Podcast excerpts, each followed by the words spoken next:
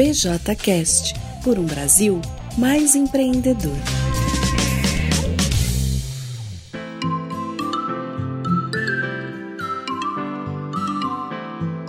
Fala galera, aqui é Renata do time BJ e bem-vindos a mais um BJCast. Para começar, a gente sabe que estamos vivendo em um momento super complicado e bem dinâmico. As coisas mudam muito rápido dia após dia e precisamos acompanhar essas mudanças e nos adaptar a elas, principalmente no que tange a traçar a estratégia da nossa J nesse período. E para falar um pouco sobre isso, trouxemos uma pessoa super especial e referência no assunto, Paulo Arthur do time BJ, começando a nossa série de podcasts de frente com o time BJ. Paulo, antes de tudo, queria muito agradecer a sua presença e disponibilidade de estar aqui conosco e pedir então para que você se apresente um pouquinho e fala do seu trabalho atualmente na BJ.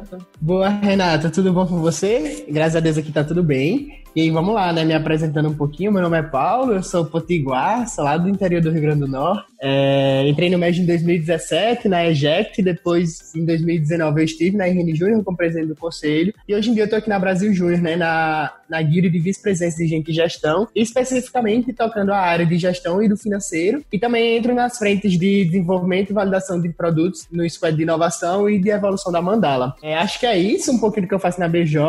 Qualquer coisa, se alguém quiser ter um um, detalhe melhor, ou então quiser bater um papo, estou super disponível também, assim, para que a gente possa conversar sobre isso. Perfeito, Paulo. E para começar o nosso bate-papo, eu queria retomar um pouquinho, né, que a gente está vivendo em um mundo que está mudando muito rápido, né? E pensando nisso, como é que a nossa J pode traçar uma estratégia é, de tempo mais curta e mais assertiva para esse cenário atual? Boa, Renes. É ótima pergunta. Eu acho que é, é super condizente assim com o contexto. É a pergunta de um milhão de reais, né? Um ponto extremamente importante é que, enfim, em todo esse contexto, em todo esse cenário, a gente possa de fato assim se realizar adequar, né? É, e principalmente ter um entendimento que a gente não vai conseguir performar tão bem na crise fazendo as mesmas coisas que a gente fazia assim anteriormente. É, uma dica que eu dou assim é, primeiramente, é que a gente possa olhar para o nosso core business. E por que isso, né? Acho que principalmente a gente precisa ter entendimento de qual nicho de mercado a gente está inserido e como a gente pode, enfim, desempenhar da melhor forma possível nesse contexto. E também olhar principalmente para a nossa precificação. E além disso, assim, as modalidades de pagamentos que a gente oferece para os nossos clientes. Entrando no ponto da estratégia especificamente, existem diversas metodologias, assim, direcionamentos para a construção de um, assim. É, algo importante a ser levado em consideração no momento do cenário atual é que a gente possa estar muito, muito, muito atrelado a estudo e informação é, dos nichos de mercado que a gente está inserido e principalmente como o cenário atual afeta ou não afeta a nossa empresa em diversos aspectos. É, então vocês precisam entender muito bem assim sobre o mercado em si e estudar sobre isso. Também um ponto importante é ter clareza assim sobre a nova, o novo formato de trabalho, né? Então como que o meu time desempenha e faz com que a gente tenha o melhor resultado nesse novo cenário virtual atual. É, a gente ainda está basicamente aí em quarentena em todos os lugares do país, então é, eu preciso fazer com que o meu time desempenhe da melhor forma possível, de forma virtual. É, da mesma forma, como que vocês conseguem engajá-los, enfim. Aconselho dar uma lida principalmente nos conteúdos fornecidos pela McKinsey. É, eles trazem muita clareza para esse momento atual. Um ponto principal para tudo isso é que vocês tenham clareza, assim, velho, qual é o meu grande goal enquanto empresa? O que é que a gente quer alcançar? O que é que a gente quer realizar? Tendo esses dois pontos muito claros, assim, a gente pode entender e conseguir direcionar as melhorias que a gente precisa, né? Então, o que é que eu quero dizer? Eu entendo do mercado, eu entendo como eu posso tra trabalhar da melhor forma possível e eu sei qual é o meu grande gol. A partir disso, eu consigo destrinchar minha estratégia em grandes ou pequenos aspectos. E é a partir daí onde começa o trabalho mais duro, né? Então, conseguir quebrar essa estratégia para uma forma mais micro, porque, enfim, é, a gente está no momento onde a gente está em junho e possivelmente a quarentena dure até julho julho. Então eu preciso ter uma estratégia adaptável para que, sei lá, em um mês, se ela acabar, eu consiga modificar novamente, assim, né? É, então é sempre assim, né? Então ter estratégias de pequeno prazo, mas também não tão pequeno, porque a gente precisa ter adaptabilidade é, e conseguir constatar se ela está ou não sendo eficaz. Mas principalmente ter muito, muito, muito contato com informações sobre o mercado, sobre a crise, sobre a própria pandemia. Perfeito, Paulo. Já deu super insights aqui para mim. Espero que para a galera que esteja escutando também. E eu outra dúvida assim que eu tenho e acho que a galera pode ter também é como a gente pode casar essa nova estratégia a curto prazo que a gente está desenvolvendo com a estratégia anual ou a longo prazo que a Jota já tinha antes desse período de quarentena começar, né? Então, como é que a gente pode unir as duas coisas? Como é que elas podem se, se entrelaçar e se conectar da melhor forma? Boa, Renis. É, quando a gente para para analisar o movimento empresa júnior, a gente vê que a grande maioria das AJs trabalham com planejamentos estratégicos trienais, bienais ou que sejam anuais, né? Mas acho que um grande ponto assim a ser fixado e ser entendido nesse momento é que toda a nossa estratégia anual precisa ser totalmente modificada. Assim, a gente tem que mudar esse pensamento que a gente vai trabalhar de uma forma na crise, é, durante a pandemia, quarentena, etc. E quando ela acabar, entre aspas, assim, a gente vai voltar para nossa estratégia comum. Não, gente, isso assim não vai acontecer de hipótese alguma. Assim. Por mais que a pandemia acabe, por mais que a gente acabe com a quarentena, a economia levará um certo tempo para se reestruturar. E esse novo normal, como vem sendo muito comum, assim, falado em diversos aspectos, é, será a nossa realidade. É, a gente não tem visibilidade de como isso será, mas a gente já tem previsibilidade de até quanto tempo, por exemplo, a economia vai demorar assim, para se reestruturar, né? É, então, isso diz muito sobre entender que a gente precisa ter um mindset assim, de aprender, desaprender e reaprender novamente. Esse ano, mais que nunca, assim, é um teste para todos nós, assim, o quanto a gente consegue se adaptar dentre as adversidades, né? É, inclusive, quando a gente para pra, para pensar em, sei lá, características ou habilidades do profissional futuro, a gente vê isso assim também muito fixo, né? Nesses pontos. Por isso, eu até retomo o ponto anterior, assim, da última questão que eu falei no finalzinho, é, sobre a gente ter muita clareza de qual seria o nosso grande gol, né? Porque apesar da gente mudar a nossa estratégia agora, com o, fim da, com o fim da crise de saúde, a economia permanecerá, enfim, afetada sim. E aí a nossa estratégia deve continuar se adaptando. Então, mais uma vez, assim, é, acho que isso é muito característico dentro do movimento Empresa Júnior, a gente consegue ser muito adaptável, a gente consegue sim ser moldável, é, e eu acho que mais que nunca isso é testado e intensificado assim na nossa rotina. Então, acho que o principal ponto é tenha clareza sim dos seus grandes goals, dos seus objetivos e tenha clareza mais ainda de que durante a, o final do até o final do ano vocês vão precisar se reinventar e se readaptar para enfrentar essas diferentes realidades que a gente vai ter que enfrentar. Perfeito. E aí, amigo, mais uma coisa, né? Que a gente falando principalmente agora nesse tempo de quarentena, né? E nesse cenário virtual, como é que a gente pode estar tá acompanhando e metrificando o desempenho das nossas áreas, né? As áreas da EJ e das pessoas, né? Nesse cenário, de modo que a gente consiga monitorar essa estratégia de maneira assertiva, né? Então, já que a gente não está no cenário que a gente está se encontrando presencialmente na sala da EJ, como é que a gente pode estar tá acompanhando de maneira assertiva se essa estratégia está sendo seguida, se a gente está atingindo o que a gente se propôs ou não. Boa, nossa, ótimo ponto, assim, Renes. É, acho que isso é um ponto que eu bato muito na tecla, que normalmente a gente não costuma olhar, assim, dentro da EJ, mas é, a gente precisa entender muito que o acompanhamento constante em ciclos mais curtos de entrega geram muito mais efeito, né? E aí, pois é, enfim, a gente consegue ter mais clareza de onde estamos acertando e de onde estamos errando, para que a gente possa trabalhar constantemente em cima dessa potencialização de resultados, em cima dessa melhoria do que não está sendo tão eficaz. Para esse quesito especificamente, um ponto legal para se trabalhar é em cima de metodologias ágeis. É, a gente consegue gerar, gerar bastante valor assim, para os nossos stakeholders, então para os nossos próprios membros, para os nossos, enfim, alunos das universidades, para os nossos clientes, para, enfim, qualquer ponto de contato que a gente tem assim dentro da EJ e principalmente a gente consegue entender muito claro assim quais são os pontos de acertos e melhorias. Eu dou inclusive um conselho de dois conteúdos assim que vocês possam assistir um deles é o Spotify Engineer Culture. É, você acha no, no YouTube facezinho. São dois vídeos de 15 minutos. É, e outro deles é sobre o podcast da Ace Startups. Eles têm dois episódios que tratam sobre é, OKRs. Esse podcast também traz muita clareza assim, sobre como implementar e quem deve implementar ou não implementar. Eu tra trago os OKRs específicos, assim, porque é uma metodologia ágil que traz muita clareza, assim, sobre a nossa execução. Inclusive, na própria Brasil Júnior a gente utiliza, né? Mas aí, queria deixar um aviso, assim, entenda qual a sua realidade e que metodologia melhor se adapta para a sua realidade, assim. Não é porque eu falei que OKR é uma boa metodologia que vocês vão ter que colocar OKR na sua EJ. Talvez não seja o caso, entendeu? Algumas EJs utilizam Scrum, outras EJs utilizam outras metodologias. Acho que o importante é você conseguir ter um entendimento claro sobre metodologias ágeis e aí ter um melhor perfil que se adeque para a sua EJ, né? É, e outro ponto, assim, extremamente importante que eu acho é, mais uma vez, assim, vou frisar no ponto de entender o perfil da sua equipe. É, eu acredito que quanto mais personalizado a gente tem os estímulos dentro da nossa J, dentro da nossa federação, ou até mesmo na Brasil Júnior, melhor são os resultados, né? Então, entenda se o seu time tem um perfil de pensar, sentir ou agir, entenda se seu time gosta de ser estimulado através da competição, entenda se seu time gosta de ser movido através de meta. A partir disso, a gente consegue direcionar ações para engajar cada vez mais o nosso time, né? É importante também ter uma boa ferramenta para comunicação.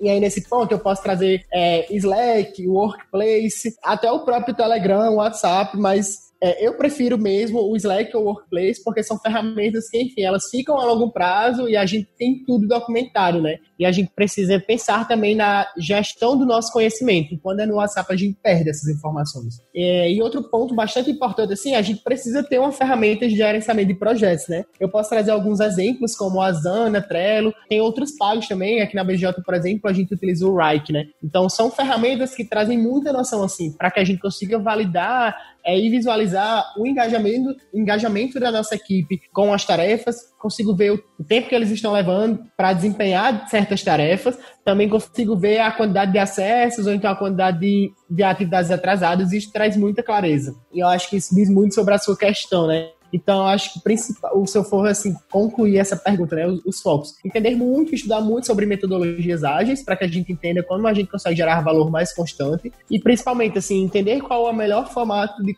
de comunicação que eu vou ter dentro da minha J e qual é o melhor formato de gerenciamento, assim, de, eu falei gerenciamento de projetos, mas entender isso como gerenciamento de rotina, assim, de atividade dos nossos membros, né? Quantas vezes por semana a gente vai realizar uma reunião, quantas vezes, quantas horas por dia eles vão estar trabalhando assim, voltado para o movimento. A gente precisa ter muito cuidado desse momento agora de, de quarentena, porque o momento é muito propício para que as pessoas tenham um dia simplesmente de descanso, fiquem assistindo série o dia inteiro, ou então as pessoas passem o dia trabalhando exaustivamente, assim. É, e aí entra aquele aspecto, né? Quando a gente entende o perfil da nossa equipe, a gente sabe quem está precisando trabalhar, quem não está, quem está passando por dificuldades, qual o melhor horário para se ter uma reunião, qual o melhor horário para, enfim, passar uma atividade. E esses aspectos contam muito também no momento. Boa, Paulo. É, e até relacionado a esse tema, né? Eu queria saber um pouquinho sobre ritos que a gente pode estar tá usando nesse cenário de, de pandemia, né? Nesse cenário que a gente está mais virtual. É, tanto os ritos para comunicação, quanto gestão à vista da estratégia, né? Então, muitas EJs têm na sua sede um quadro ou alguma coisa que coloca os indicadores, e aí agora nesse cenário virtual, como é que a gente pode estar tá fazendo, enfim, para conseguir estar tá vendo isso de uma melhor forma. É, enfim, tudo que pode ajudar a gente nesse novo cenário em relação a ritos de gestão, assim. Boa, Renis. É, você trouxe esse ponto, eu lembrei até uma coisa curiosa, assim, de quando a gente era da EJ, né? A gente era da mesma EJ, para quem não sabe. Lembro muito quando a gente implementou a gamification e a gente colocou lá na tela da TV os é, no ranking. Eu lembro muito, velho. A galera querendo chegar na segunda-feira na sala da EJ para ver quem tava em primeiro, para correr para finalizar os projetos e ficar bem, assim. É, acho que a gente pode dizer que a nossa EJ era um pouco competitiva, né, na época. É, então, mais uma vez, assim, eu vou reforçar o ponto de entender o perfil do seu membro. Mas acho que o primeiro ponto, assim, é a gente entender o que são os ritos, né, assim, e que eles vão variar de realidade para realidade mais uma vez, assim. Então, entendendo que eu posso listar cerca de 23 ritos que a gente realiza aqui na Brasil Júnior, mas não quer dizer que esses ritos vão se adaptar à realidade da sua EJ ou de EJY ou X, né? Então, é Tipo assim, pro meu membro, pro perfil do meu curso, pro perfil do meu é, empresário júnior, qual é o melhor rito a ser adaptado, assim, né? Além disso, eu acho que vocês precisam ter muita, muita clareza, assim, do porquê que esse rito deve acontecer. E quando eu digo vocês, eu não tô falando quem é diretor, quem é presidente, eu tô falando todos os membros da empresa júnior em questão, né? E, velho, nada melhor que esse, assim, para fazer um, um documento simples, assim. Às vezes a gente pensa muito fora da caixa e acaba fugindo, assim, de uma coisa que é básica, entendeu? Quando eu trago esse ponto de entender o porquê que os ritos devem acontecer, eu falo de um documentozinho mesmo no Excel, com algumas abas, né? Então, uma delas, sei lá, colunas, na verdade. Então, qual é o rito em questão, qual a frequência que ele deve acontecer, quem é o responsável pela execução é, e do que ele trata, né? E aí, para ficar melhor o entendimento, eu pensei agora aqui em trazer alguns ritos da Brasil Júnior, assim, é, que a gente tem bem legais aqui, que podem trazer, sei lá, um insight para vocês. Então, por exemplo, toda segunda-feira, das 12 às 13 horas, aqui na Brasil Júnior, a gente realiza um rito chamado check-in semanal. É, e o objetivo dele é nada mais, nada menos do que promover conexão entre o time BJ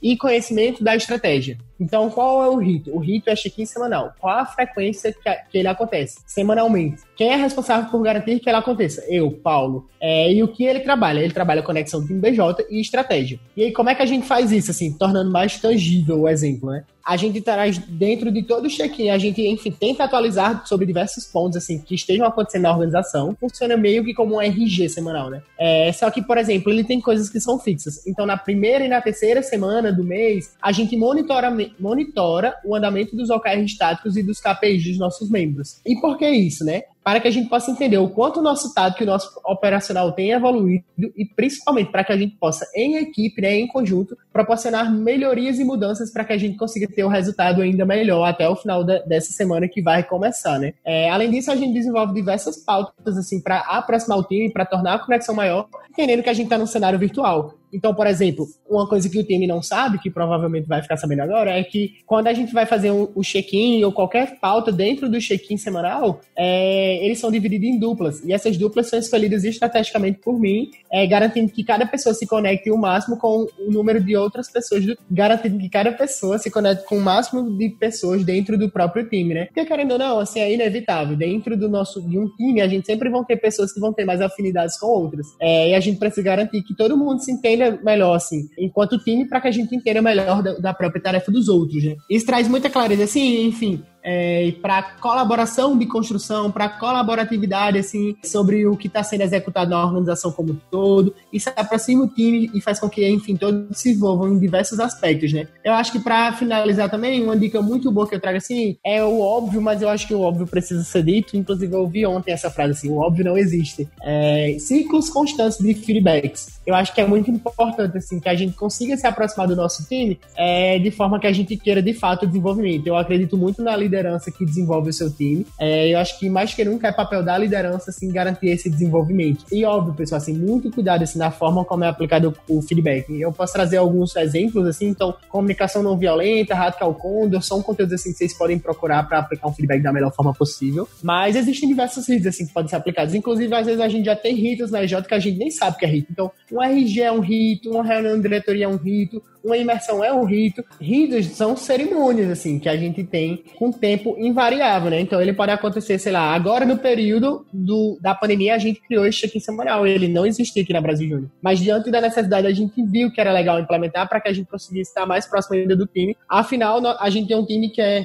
distribuído, né? A gente trabalha de forma remota, mas a gente tem um time presencial na casa e a gente tem um time distribuído que, enfim, trabalha nos seus estados. Então, qual a forma que eu consigo aproximar o meu time mais ainda, né? Entendendo que, mais que nunca, a gente tá com o time separado. Acho que são pontos legais a serem pensados. Boa, Paulo. É super ótimo esse nosso papo aqui. Com certeza me deu muitos insights e com certeza para a galera que está ouvindo também, né, de como a gente pode estar tá usando a nossa estratégia para o bem da nossa empresa, né, e principalmente é, acompanhá-la, né, que a gente sempre fala muito que meta batida é meta monitorada, né. Então, se a gente não tiver esses ritos de acompanhamento, a gente não vai estar tá conseguindo atingir o que a gente se propôs, né, seja no início do ano, seja é, no início de uma nova estratégia a curto prazo. E aí, para a gente finalizar, eu queria só saber de você, tipo, se você pudesse resgatar uma única coisa de tudo que a gente conversou aqui, é, para que fique na, na cabeça da galera que escutou, o que é que seria? Boa, Renata. Acho que antes de responder a pergunta, eu só queria validar um ponto assim que você trouxe, né? do meta batida é meta monitorada, e eu acho que isso diz muito sobre o impacto que a gente consegue causar enquanto movimento empresa júnior. Eu lembro muito que quando a gente estava na EJ, enfim, quando eu entrei, eu não tinha clareza sobre isso, quando a gente virou diretor, assim, né, na mesma gestão, eu ficava pensando, caramba, como que a gente consegue proporcionar, assim, o melhor ambiente para os nossos membros, né? Como que a gente consegue garantir que eles desenvolvam atividades que eles estejam sendo realmente testados, assim, no âmbito de gestão, no âmbito de desenvolvimento de projetos, no âmbito de desenvolvimento pessoal. E isso só vem por meio da realização de projetos, assim, né? E a gente só realiza projeto, infelizmente, se a gente conseguir vender para o mercado. É, eu acho que isso traz muita clareza, assim, né? O quanto a gente consegue potencializar o ambiente como um todo. E aí, sobre essa questão especificamente, são muitos pontos, é, mas eu gostaria de resgatar um e falar um novo. Pode ser? Vou quebrar um pouquinho da dinâmica da pergunta. Pode ser, tá perfeito também. Boa. Eu acho que o primeiro ponto, assim, que a gente precisa mais que nunca também ter um olhar muito crítico é para o financeiro. Mais que nunca, assim, o nosso financeiro é algo que a gente tem que ter um olhar cuidadoso, né? O nosso planejamento financeiro nada mais é do que a nossa estratégia transformada em investimentos. Então, nesse momento, a gente precisa também adaptar o financeiro da nossa J, né? Então, existem diversas formas de realizar isso, mas também acredito que isso seja papo para um próximo podcast. É, mas voltando, assim, sobre o ponto principal que eu gostaria que todo mundo lembrasse, é, sobre a estratégia, que ela esteja cada vez mais próxima assim, da nossa equipe. Então, que todo mundo esteja participando da forma como ela é construída, que todo mundo esteja envolvido na forma como a qual ela é monitorada e ela é engajada também. Eu acho que aqui na Brasil Júnior, a forma como a gente trabalha funciona muito porque a gente consegue ter muitos feedbacks do time, assim. Então, você vê que desde os itens até mesmo a nossa estratégia, constantemente a gente está questionando os membros para entender o que pode ser melhorado ou o que não está sendo bom na forma como está sendo executado. Isso garante muita clareza, assim, como a gente pode mudar o cenário para trabalhar da melhor, da melhor forma possível, né? E eu acredito também que o momento atual é super propício para que a gente consiga aproximar ainda mais os nossos membros e desenvolvê-los de formas mais técnicas, né? Então a gente tem mais tempo para estudar, a gente tem mais tempo para buscar novos conteúdos, a gente tem mais tempo para conhecer novas pessoas e trocar uma ideia. Assim. Eu acho importante também a gente ter ciência de que o nosso ciclo está cada vez mais curto, né? Então ninguém nunca viveu o que a gente está vivendo agora, o que exige muito da gente um insight, um estímulo, um direcionamento para que a gente consiga performar da melhor forma possível, né? É, eu acho que, enfim, tendo clareza, tendo calma e tendo consciência que todo mundo é humano e nem todo mundo tem todas as respostas, a gente consegue sim buscar o melhor caminho, consegue sim se desenvolver para que a gente traga a melhor solução que, enfim, nossa J, nosso mercado precisa como um todo. Perfeito, amigo, arrasou. Foi um momento super agregador aqui esse podcast, tenho certeza que para a galera que ouviu também. E foi tudo isso. Fiquem ligados no nosso BJCast, que a gente vai ter novidades aí também em breve. E foi tudo isso. Tchau, tchau. Valeu, galerinha. Tudo bom. Um abraço.